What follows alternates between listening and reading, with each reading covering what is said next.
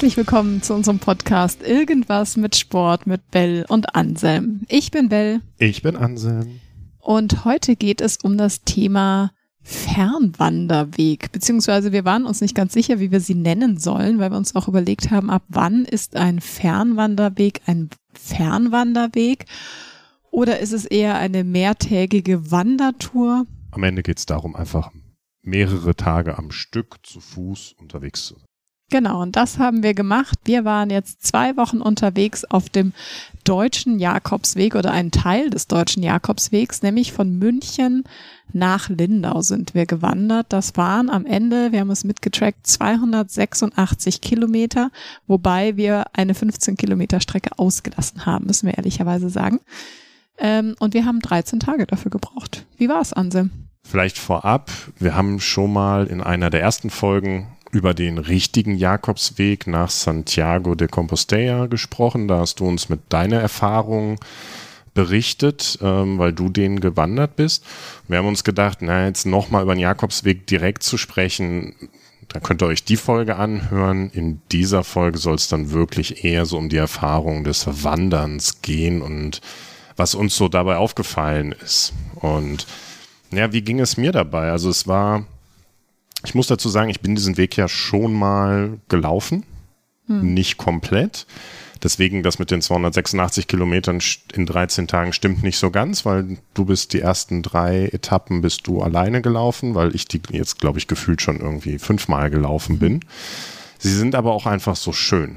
Dieser Weg ist wirklich unfassbar schön. Er startet nämlich in München und ähm, führt dann an der Isar lang, an den ganzen Seen, am Starnberger See vorbei, am Ammersee vorbei und ab da läuft man eigentlich ins Allgäu rein, direkt auf die großen Berge zu, biegt dann vor den Bergen rechts ab und hat dann die Berge eigentlich bis Lindau immer links an seiner Seite.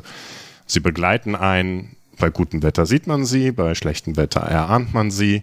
So oder so, es ist einfach wunderschön als Landschaft da durchzulaufen.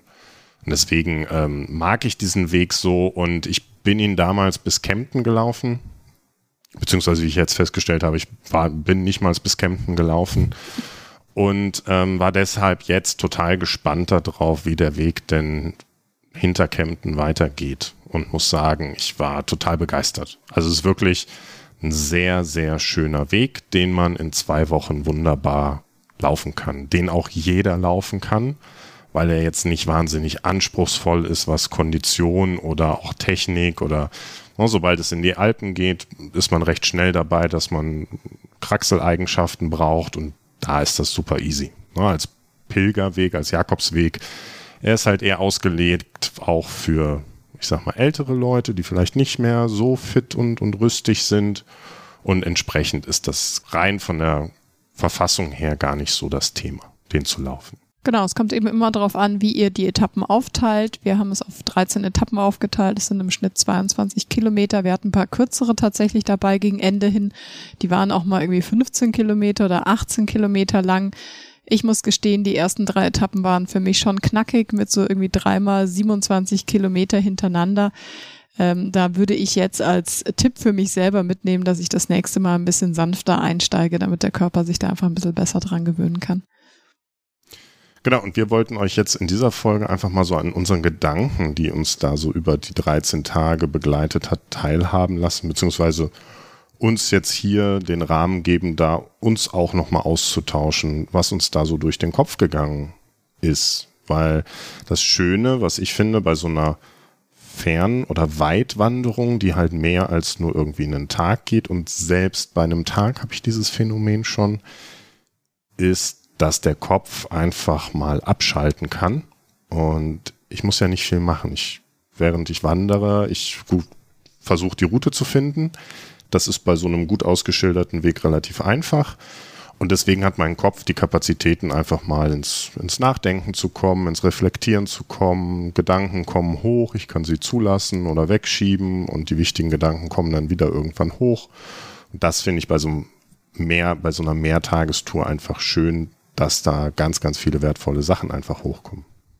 Also ich habe Genau, und ich habe eine Erkenntnis, die mir jetzt ganz krass aufgefallen ist, weil wir sind erst seit paar Tagen wieder zurück und wir arbeiten natürlich wieder und während der Wanderung haben wir nicht gearbeitet. Das heißt, ich hatte meinen Laptop nicht dabei, ähm, einmal aus Gewichtsgründen, aber auch weil ich wirklich einfach mal zwei Wochen abschalten wollte und ich habe gemerkt, wie schnell, hast du gerade auch gesagt, wie schnell man abschaltet, wie schnell ich abgeschalten habe und wie gut das getan hat. Vor allem ist mir aufgefallen, hier zu Hause habe ich halt irgendwie tausend Sachen im Kopf und mein Tag besteht irgendwie aus 85 Teilen von ähm, ich muss einkaufen, hier ist ein Call, da ist ein Meeting, hier ist ein Brainstorming, da fehlt noch ein Konzept, hier muss ich was beantworten, da muss ich nachhaken.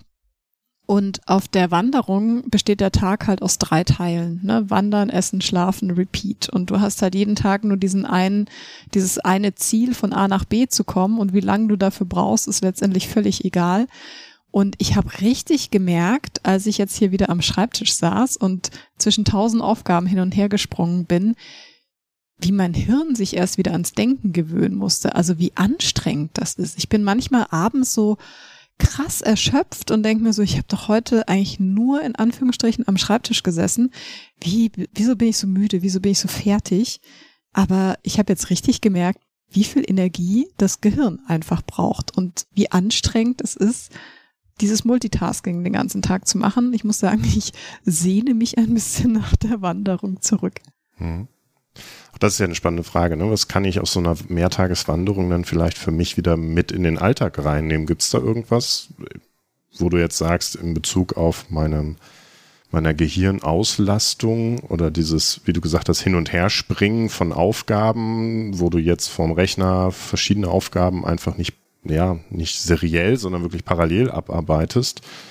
Dass du da irgendwas aus, aus dem Wandern jetzt an Erkenntnis mitnimmst? Also es wird ja definitiv vom Multitasking abgeraten. Also selbst Menschen, die das eigentlich ganz gut können, äh, kostet das super viel Energie. Mir liegt das normalerweise eigentlich und ich kann das ganz gut, aber ich merke jetzt gerade, was das für eine Leistung für das Hirn ist. Und da wäre es natürlich sinnvoller zu sagen, hey, ich mache jetzt zwei Stunden dieses Thema und dann mache ich zwei Stunden dieses Thema und dann mache ich zwei Stunden dieses Thema und da sich diszipliniert dran halten und nicht, weil jetzt eine Mail aus einem anderen Thema reinkommt, dann gleich das Thema zu wechseln und da weiter zu arbeiten.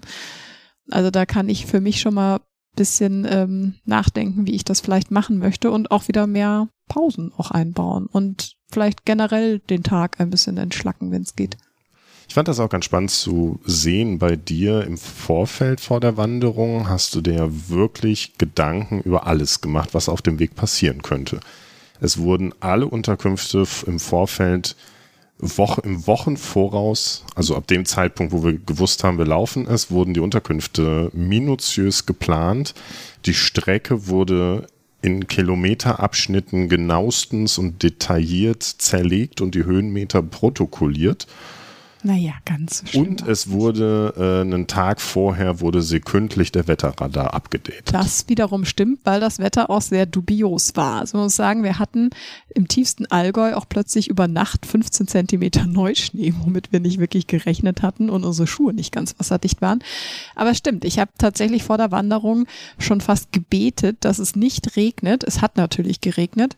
Ähm, aber wenn man dann wandert, stellt man fest, und es war auch eine deiner Erkenntnisse, Anselm, man kann bei jedem Wetter wandern und man kann auch bei schlechtem Wetter rausgehen und sich bewegen. Absolut. Und was halt aufgefallen ist, was mir bei dir aufgefallen ist, du bist im Laufe der Wanderung einfach viel entspannter geworden. Ob ja, das jetzt daran lag, ja dass die. Ändern. Genau, du kannst es nicht ändern. Ne? Das heißt, es ist scheißegal, ob ich jetzt den Regenradar im Blick habe, ob ich weiß, dass es regnet oder nicht. Vielleicht verzögert sich dadurch ein bisschen der, der Abmarsch, dass ich dann sage, okay, um 8 Uhr, naja, in einer halben Stunde hört es vielleicht auf, jetzt warte ich noch. Aber ansonsten, wenn es regnet, regnet es. Und dann laufe ich halt einfach los und auch da die Erkenntnis zu sagen, naja, solange ich abends irgendwie die Hoffnung auf ein warmes Bett und eine heiße Dusche habe, ist es auch okay, im Regen zu laufen und es kann sogar total Spaß machen, so ganz eingemummelt in seine Regensachen im Regen laufen zu können und zu wissen, okay, das ist jetzt, es prasselt so von außen, ich höre das durch meine Regenjacke, die so auf die Kapuze, wo der Regen auf die Kapuze fällt und es ist auch irgendwie gemütlich und das ist dann auch okay. Der Wald riecht so gut, wenn es regnet, muss man wirklich sagen. Ähm, was ich mir noch gewünscht hätte, wären wasserdichte Schuhe, weil das ist nämlich schon ätzend, wenn dann irgendwann die Socken nass werden und dann kriegst du auch schneller irgendwie Blasen. Aber ja, ich muss wirklich sagen, am Anfang habe ich mich gestresst, wenn ich wusste, okay, ab 14 Uhr regnet es, dann bin ich halt um sieben losmarschiert und auch sehr zügig gegangen und habe halt auch teilweise dann die Pausen ausgelassen oder super verkürzt, weil ich unbedingt vor 14 Uhr im Ziel sein wollte. Und als ich mich mal damit abgefunden habe, dass ich nass werde und nicht aufweiche und es trotzdem überlebe, dann kann man da ein bisschen entspannter rangehen. Ich muss aber auch sagen, nach wie vor trockenes Wetter ist eher meins, weil man dann auch einfach entspannt irgendwo Pause machen kann. Also wir hatten schon ein paar Orte oder auch Strecken, wo man keine ja, kein Café, kein Gasthaus, kein gar nichts hatte und äh, du stehst halt nicht, um eine Pause zu machen, eine halbe Stunde im Regen rum, weil da wird dir kalt. Und wir haben da noch einmal eine Pause in einem oder sogar zweimal in einem Bushäuschen gemacht, einfach damit wir im Trockenen sind und mal kurz uns hinsetzen können, Riegel essen können und dann wieder weiter marschieren. Und sowas ist natürlich, wenn die Sonne scheint und du kannst dich mal irgendwie, es ist warm, in die Wiese legen für eine halbe Stunde oder ne, irgendwie die Aussicht von der Bank aus betrachten, ist das halt schon cool. Auch das fand ich total beeindruckend. Wir haben unterwegs in einer Unterkunft einen Mädel kennengelernt, die ist Lehrerin und die gesagt hat, sie hat Kunst studiert, ist dann Lehrerin geworden und sie hat in ihrem Gepäck Holz dabei, weil sie sich unterwegs einfach hinsetzt und schnitzt. Und das fand ich total cool, weil die gesagt hat, naja, ich bin dann halt abends erst irgendwie um acht oder so da, ne? aber ich nehme mir unterwegs die Zeit, setze mich irgendwo hin, und genieße jetzt einfach den Moment und schnitze mal das, was ich sehe. Ja, ich glaube, sie malt auch. Das finde ich auch total cool. Da sind wir auch so ein bisschen bei diesem Thema Unterkünfte, wo man für sich dann auch einfach beantworten darf, eben macht es Sinn, Unterkünfte zu buchen oder nicht. Ne, weil wenn du sie nicht buchst, hast du eben den Vorteil, du kannst deine Etappe so einteilen, wie du willst. Ja, wenn du merkst, heute geht nicht viel oder heute ist das Wetter scheiße, dann hörst du halt einen Ort früher auf und suchst dir da eine Unterkunft. Ähm, auf der anderen Seite muss ich sagen, ich finde schon immer beruhigend, eben zu wissen, okay, da wartet eine heiße Dusche und ein warmes Bett auf mich und ich weiß, wo ich hin muss. Ich habe auch ein klares Ziel, weil sonst hätte ich vielleicht öfter mal ein paar Kilometer vorher aufgehört, äh, anstatt dann doch noch äh, einen Ort weiterzulaufen, wo ich eigentlich hin wollte und ähm, muss jetzt nicht, wenn ich da ankomme und mir alles wehtut, irgendwie noch quer durch die Stadt rennen und mir eine Unterkunft suchen. Also ich muss schon sagen, das hilft mir, um mich auch zu entspannen, um mich auch während des Weges nicht so zu stressen und mehr abzuschalten, dass ich einfach weiß, die Unterkunft für heute Abend ist safe. Ist wahrscheinlich auch immer eine Frage, wo ich gerade unterwegs bin. Ne? Wenn ich ähm, auf dem richtigen Jakobsweg unterwegs bin in Spanien, da kann ich nichts vorbuchen. Da ist dann, wie du uns in der Folge schon gesagt hast, eher der Stress, sind so viele unterwegs, dass ich äh, teilweise in der Nacht schon auf oder dass Leute in der Nacht aufstehen, damit sie so früh loslaufen, dass sie dann am nächsten Tag sicher einen, einen Platz haben. Das ist dann auch schon wieder, artet in Stress aus. Wenn ich irgendwo in den Alpen unterwegs bin, dann ist in Ferienzeiten die Hütten vielleicht auch so besetzt, dass ich da vorher das mal planen darf. Wenn ich aber weiß, ich bin in der Region, da finde ich auf jeden Fall was, dann kann ich da vielleicht auch entspannter sein. Was du aber gesagt hast, das finde ich einen Stichpunkt, den ich für mich mitgenommen habe, ist dieses, ich habe ein ganz, ganz klares Ziel. Und das ist eine Sache, die ich bei mir so im Alltag jetzt, nachdem wir zurück sind, gemerkt habe. Wir haben auch ganz viele Folgen gemacht, wie wichtig es ist, dass wir uns Ziele stecken. Zum einen, dass ich weiß, wofür ich etwas mache, warum ich etwas mache, aber dass ich halt auch ähm, mich immer messen kann. Habe ich jetzt, ja, war, war mein Tag erfolgreich? Bin ich meinem Ziel ein Stück näher gekommen? Und wenn ich nur so in den Tag ähm, hineinlebe, dann fällt es mir sehr schwer, abends irgendwie zufrieden zu sein oder es fällt mir schwer zu beurteilen, war das jetzt ein erfolgreicher Tag oder nicht. Und da habe ich gemerkt, das ist auf der Wanderung halt sehr, sehr klar. Ich mhm. weiß ganz genau, ich möchte von A nach B. Und ich weiß mit jedem Schritt, den ich jetzt von A loslaufe, egal wie weit die Etappe ist, egal wie beschissen das Wetter ist, ich komme auf jeden Fall da an. Oder ich bin auf jeden Fall dem Ziel jetzt ein Stück näher. Und wenn ich abends in der Unterkunft angekommen bin, dann weiß ich, ich habe mein Tagesziel erreicht. Und es ist so schön visualisierbar. Ich bin da, das habe ich mir vorher gesetzt, dieses Ziel, ich möchte von hier nach da kommen wenn ich unterwegs ähm, mich in der Landschaft einfach mal umdrehe und den, den Blick genieße, ich sehe ganz genau, hey, guck mal, vor drei Tagen war ich noch da hinten. Ja, und ich, ich habe immer mein Ziel im Blick. Jeden Tag. Und das finde ich so, so befriedigend am Abend. Und das ist etwas, wo ich für mich nochmal mitgenommen habe, auch im Alltag, mir diese Ziele vielleicht nochmal mehr visualisieren zu können. Weil das ist häufig so, dass, dass ich am Ende des Tages mir überlege, was habe ich denn eigentlich gemacht? Und ja, ich kenne mein großes Ziel, wo ich vielleicht hin will in drei Jahren, in einem Jahr, wo ich vielleicht auch in einer Woche sein will und ich mache mir einen Wochenplan, aber dieses wirklich visualisieren und zu sagen, ja, und das war heute ein erfolgreicher Tag, weil ich bin genau da angekommen, wo ich hin, wo ich hin wollte. Das fällt mir noch total schwer und da merke ich, dass das häufig auch eine Unzufriedenheit bei mir am Abend auslöst. Da hilft mir tatsächlich einfach auch meine Tages-To-Do-Liste ja, weil, weil ich das dann so aufgeteilt habe irgendwie. Und ich weiß, wenn das, ich meine, da machen sich Leute immer über mich lustig, ne? wenn ich dann alles abgehakt habe, dann war das für mich eigentlich ein erfolgreicher Tag, weil da steht nicht nur drin meine Aufgaben für die Arbeit, sondern da steht auch meine Sporteinheit drin oder anderes, was ich machen wollte. Und ähm, es bezieht sich eben jetzt nicht nur auf die Arbeits-To-Dos. Und dann weiß ich abends einfach, hey, ich kann den Sport abhaken, ich kann mein Dehnen abhaken, ich kann whatever abhaken genau, dann fühle ich mich gut. Ich finde das manchmal so abstrakt. Also gut, dann habe ich mich gedehnt, aber wofür ist das Dehnen da? Ne? Und wenn ich weiß, okay, ich bin jetzt gelaufen und ich drehe mich rum und ich sehe, ah, okay, da komme ich her und ich gucke nach vorne und sehe, ah, da will ich hin, dann ist das so, so greifbar. Und das ist etwas, wo ich mir nochmal jetzt überlegen kann, wie schaffe ich das im Alltag greifbarer, visueller für mich zu machen, dass ich genau weiß, okay, ich habe mich jetzt gedehnt und dieses, diese Dehneinheit führt mich genau zu dem Punkt und dass ich den vielleicht irgendwie sehe. Das, das ist das, was ich jetzt aus der Wanderung so mitgenommen habe, weil ich gemerkt habe, wie befriedigend dieses Gefühl ist, am Abend wirklich an dem Ziel angekommen zu sein. Ja, und was ich spannend finde, der Punkt ist eben nicht nur das Ziel vor sich zu haben, sondern auch das Erreichte hinter sich zu haben und das auch so sichtbar zu sehen. Ähm, ich finde das so lustig, als ich losgegangen bin. da bin ich, ähm, habe ich nach zwei Stunden Pause gemacht in der Bäckerei in Polach. Das wird jetzt nicht Münchner nichts sagen, aber wie gesagt, da habe ich zwölf Kilometer zurückgelegt von diesen 300. Und dann sagt jemand so, ah, Sie haben die Muschel am Rucksack, Sie sind auf dem Jakobsweg unterwegs. So sage ich, ja genau.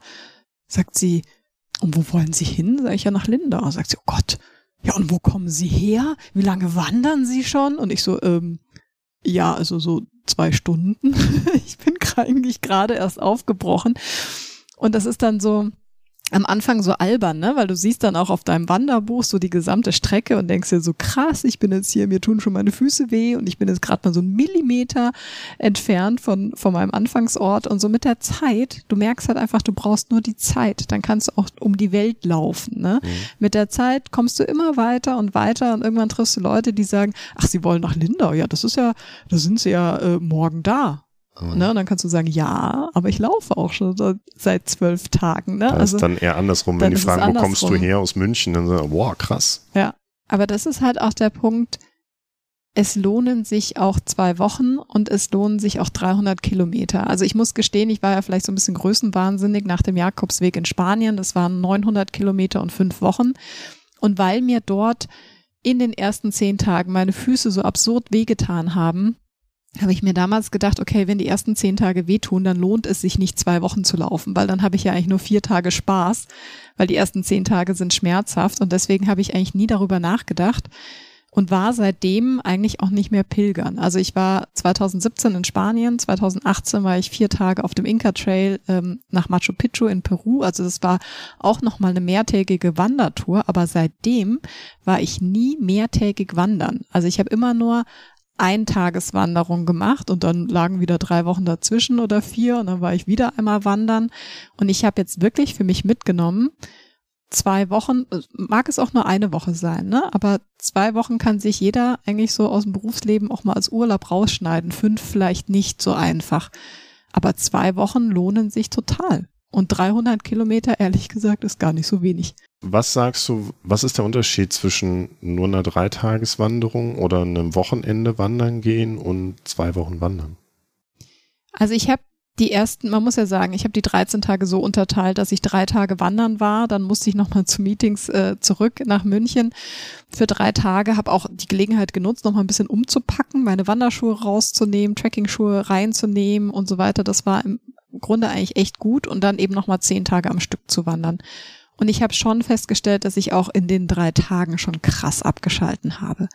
Aber ich muss sagen, irgendwie dieses Abschalten macht so ein bisschen süchtig. Also es ist echt cool, mal abzuschalten. Gerade wenn du selbstständig bist, ne, dann machst du dir, arbeitest du ja schon oft selbst und ständig. Ähm, und da ist es gar nicht so einfach zu sagen, hey, ich bin jetzt einfach mal zwei Wochen gar nicht erreichbar. Und das finde ich cool. Einfach mal zu sagen, hey, zwei Wochen, lass es drei, vier, fünf sein, ne? Aber zwei Wochen Ruhe und Bewegung in der Natur war geil. Ja. Und das habe ich gemerkt, der Körper gewöhnt sich halt auch schnell an die Belastung. Ja, also, das, was du eben gesagt hast, so nach zehn Tagen auf dem Jakobsweg, da hat dein Körper sich dran gewöhnt und da waren die ersten Blasen vielleicht weg oder weiß ich nicht. Aber es ist auch unheimlich schön zu sehen, dass der Körper das so mitmacht.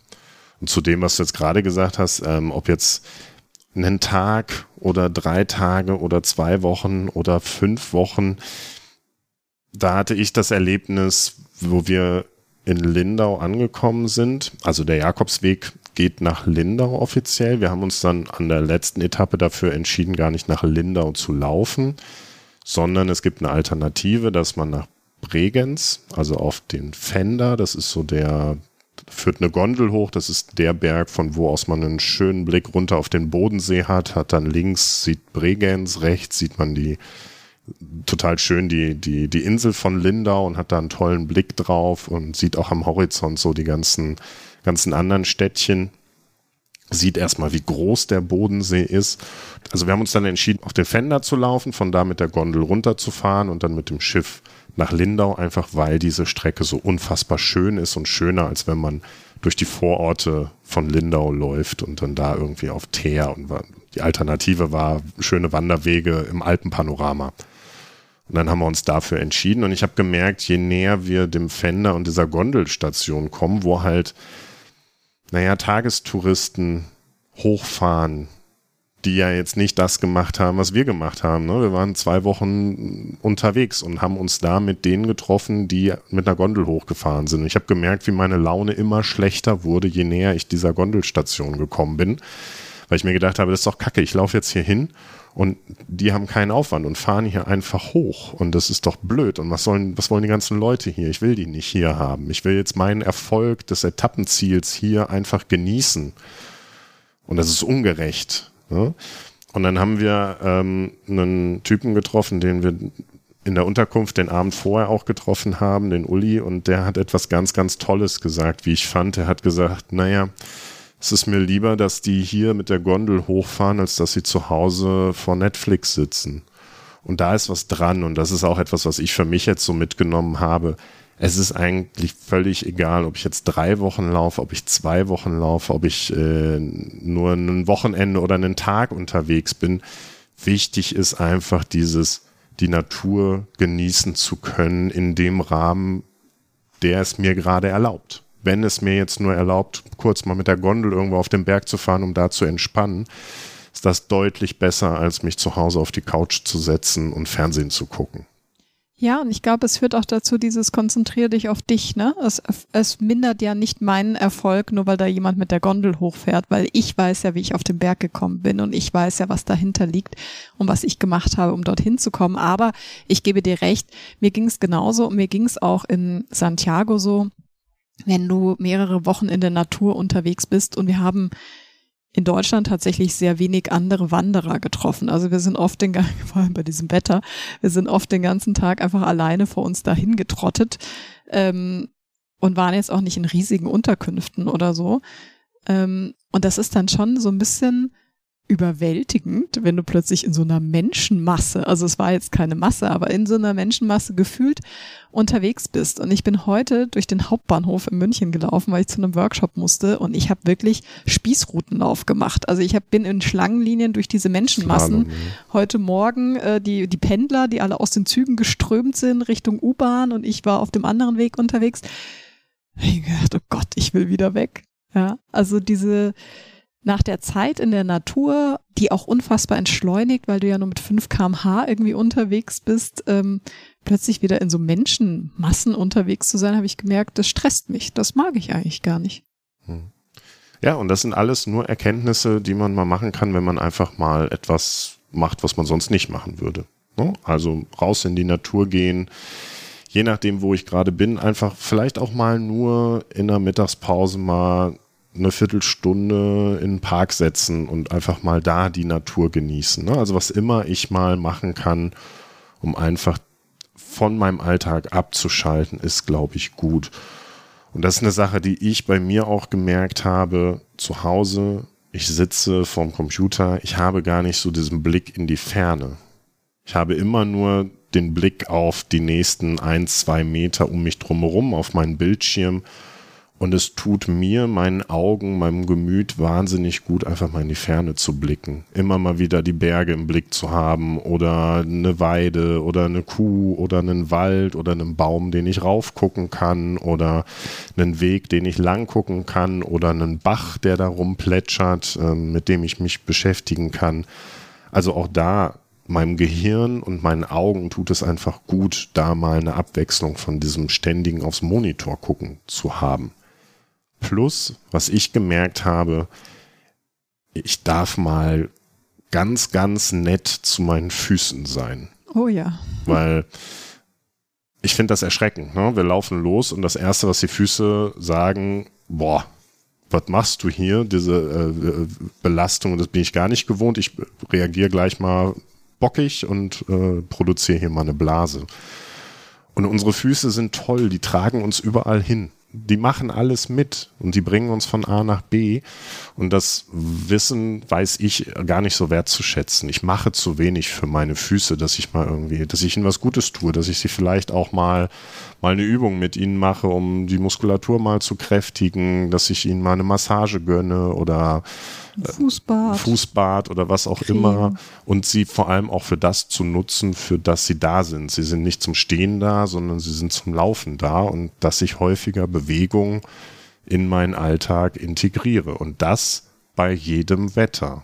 Ja, auch wenn es regnet, kann ich genauso wie bei einer Wanderung, wo ich laufen muss, kann ich auch zu Hause einfach sagen, okay, es regnet, na egal, es gibt eine Regenjacke. Jetzt gehe ich einfach raus und jetzt nutze ich das und ich gönne mir Bewegung, ich gönne meinen Füßen ein bisschen was Gutes, indem ich sie bewege. Und ähm, all das sind so Sachen, wo ich gemerkt habe, das nehme ich aus so einer Mehrtageswanderung einfach für mich wieder in den Alltag mit rein. Ähm, ja, was, was ich da adaptieren kann. Füße sind so toll. Also ich habe auch nach einer Wanderung, also jetzt bei dieser Wanderung, wenn ich abends dann in der Unterkunft ankam, geduscht habe, dann haben wir per Handwäsche unsere Unterwäsche gewaschen und die dann trocken geföhnt, was man so macht, damit sie am nächsten Tag wieder passt. Und da habe ich oft gemerkt, wenn ich auf die Toilette gehe, ich komme kaum auf die Toilette. Ich bin gewatschelt wie ein Pinguin, ich konnte kaum auftreten, mir hat alles wehgetan. Meine Füße waren wirklich so, dass ich gesagt habe, also da kann ich morgen nicht drauf laufen. Und am nächsten Morgen, wenn du wieder in die Schuhe gepackt hast und losmarschiert bist, dann ging's wieder, ja. Und das ist echt krass, wie sich unsere Füße auch wieder regenerieren. Deswegen da bin ich absolut dabei, mehr für seine Füße zu machen. Man vernachlässigt die total, man unterschätzt sie voll. Füße, Körper, mehr Bewegung. Ich glaube, das sind einfach Sachen, wo es bei so einer Wanderung, wo wir merken, worauf kommt es denn eigentlich an? Welche Fitness brauche ich? Welche Bewegung, welche Bewegung brauche ich? Ähm, wo kriege ich das Essen her, dass ich meinen Energiebedarf decken kann? Und ähm, naja, dann ist es auch okay, wenn ich abends vielleicht dann mal zu den Käsespätzle greife, weil ich ja den Tag über mich auch ordentlich bewegt habe. Wenn ich jetzt jeden Abend zu Käsespätzle greife und aber nur auf der Couch rumliege, naja, dann werde ich dick. Ja, und das ist halt da so ein ganz guter ein ganz guter Weg auch zu einem gesunden Körpergefühl. Und ich finde, man wird, also man reduziert sich wieder auf das Wesentlichere. Das Leben wird irgendwie simpler, weil man eigentlich die Grundbedürfnisse deckt. Ja, ich brauche irgendwas, wo ich schlafen kann und ich brauche was zu essen. Und äh, man schätzt andere Dinge wieder mehr. Also als ich in diesem Regen rumgelaufen bin, habe ich mir gedacht, so, boah, so eine heiße Tasse Tee, das wär's jetzt, ja. Und ich meine, hier zu Hause kann ich mir zehnmal am Tag eine heiße Tasse Tee machen. Ich nehme die gar nicht mehr so wahr. Ne? Aber da merkst du wieder, wie geil eigentlich so eine Tasse Tee ist und dass du eben jetzt gar nicht so viel Luxus um dich herum brauchst, sondern du brauchst einen trockenen Platz zum Schlafen, du brauchst vielleicht eine heiße Dusche, du brauchst irgendwie eine Tasse Tee, was zu essen und fertig. Und mir gibt das ein totales Gefühl von Freiheit zu wissen, Ich habe alles, was ich brauche, in meinem Rucksack dabei. So. That's it. Und wenn ich dann da durch die Gegend marschiere, du hast irgendwann gesagt, Anselm, du bist so, du grinst so, was ist los? Und dann habe ich gesagt, naja, ich, ich fühle mich gerade einfach frei. Mit, ich laufe an den Bergen vorbei, ich habe alles dabei in meinem Rucksack, was ich brauche ja, mir tut ihn, mir tun ein bisschen die Füße vielleicht weh, aber das ist ein, eine schöne Belastung, das ist vielleicht ein schöner Schmerz, weil ich weiß, ich habe was gemacht. Ich sehe, wo ich herkomme, ich sehe, wo ich hin will. Ich weiß, jeder Schritt bringt mich weiter und das ist für mich einfach ein rundum gutes Gefühl. Und deswegen ist so eine Mehrtageswanderung für mich eine der besten Dinge, die ich tun kann, um abzuschalten, auch oder wahrscheinlich gerade deswegen, weil sie auch körperlich anspruchsvoll sind. Und was ich noch festgestellt habe, ist, die Umgebung ist so schön. Also ich bin ja auch jemand, der sehr viel gereist ist und quer durch die Welt geflogen ist zu irgendwelchen spektakulären Highlights oder so. Aber ich muss wirklich sagen, das war für mich jetzt auch crazy, so vor der Haus. Also ich bin wirklich an der Haustür gestartet ähm, und bin losmarschiert. Da läufst du natürlich auch erstmal zwei Stunden, bis du so an den Rand von München kommst. Und ähm, die ersten Etappen waren ja wirklich so, wo du sagst, oder vielleicht sogar die gesamte Strecke, das ist ein Tagesausflug von München. Ne? Also mit dem Auto, wenn du da anderthalb, zwei Stunden, wir sind am Ende zwei Stunden mit dem Zug von Lindau nach München zurückgefahren. Zwei Stunden Zug für 13 Tage wandern, das war schon ein bisschen crazy. Theoretisch kannst du also all die Stops, die wir gemacht haben, all das, was wir gesehen haben, mit einer Tagestour von München die auch aus angucken. Und trotzdem habe ich von all den Sachen noch nie gehört. Wir sind durch eine Ammerschlucht, durch eine Feuersteinschlucht, auf einen Auerberg. Das sagt es wahrscheinlich selbst Münchner nichts, weil mir hat es nichts gesagt. Wir sind über einen Brettelsteig gegangen. Wir haben die Wieskirche besichtigt. Also es war, waren mega coole Sachen, die wir unterwegs gesehen haben. Und ich habe davon noch nie gehört, obwohl die wahrscheinlich, keine Ahnung, lass es ja 100, 200 Kilometer von München entfernt sind. Ja, also, was ist der Impuls, den wir in der Folge mitgeben? Lauft, lauft, lauft. Rennt weg. Nein, aber wirklich, geht wandern oder probiert es einfach mal aus. Müssen jetzt auch nicht gleich zwei Wochen am Stück sein, sondern probiert es. Also es macht wirklich einen Unterschied, finde ich, ob du einen Tag wanderst oder ob du übernachtest und weiter wanderst. Also und von mir aus lass es nur eine Nacht sein und geh mal zwei Tage am Stück wandern. Vielleicht auch nicht auf einer Hütte, vielleicht erstmal flach ähm, es gibt so viele, das habe ich auch wirklich gelernt, es gibt so viele Wanderwege. Also wir haben den Jakobsweg, ähm, sind wir ja gefolgt, aber es gibt den König Ludwig Weg, es gibt irgendwie den Ammergauer Meditationsweg, die Allgäuer Wandertrilogie, es gibt total es gibt sehr verwirrende Wegweiser, wo dann irgendwie 20 Schilder drauf sind, die in ja, alle möglichen Richtungen gehen. Da zum Yoga-Weg, hier zum Meditationsweg. Es gibt auch einen Käseweg, dem wäre ich dann schon fast gefolgt, während Anselm weiter den Jakobsweg geht ähm, an den ganzen Käsereien vom Allgäu. Wir haben auch sehr viel Käse gegessen, muss man sagen, ähm, auf unserem Weg durch, ein, durch das Allgäu. Aber wirklich, es gibt in deiner Nähe garantiert einen geilen Wanderweg. Lauf ihn. Ja, das ist doch ein super Schlusswort. Wie gesagt, wir wollten euch einfach mal jetzt ganz frisch an unseren Gedanken, die wir so mitgenommen haben, auf unserem Weg mitnehmen. Wir sind total gespannt. Ähm, gebt uns mal gerne ein Feedback und empfehlt uns Wege, die wir laufen können. Empfehlt uns Wege vielleicht aus eurer Region, ja, wo ihr sagt, hey, der ist total cool, weil wir sind auf der Suche nach für nächstes Jahr nach einem Weg, den wir dann auch laufen. Aktuell ist der Plan, den, den Jakobsweg vielleicht durch die Schweiz weiterzulaufen. Aber es gibt auch so noch so unfassbar viele schöne Wege. Gebt uns gerne mal einen Tipp. Ähm, schreibt uns mal, was so eure Erfahrungen sind, was eure Lieblingswege sind. Und dann sind wir total gespannt, was da reinkommt und freuen uns auf die nächste Folge, wenn es wieder heißt Irgendwas mit Sport mit Bell und Anselm. Bis, Bis dahin. dahin. Ciao. Ciao.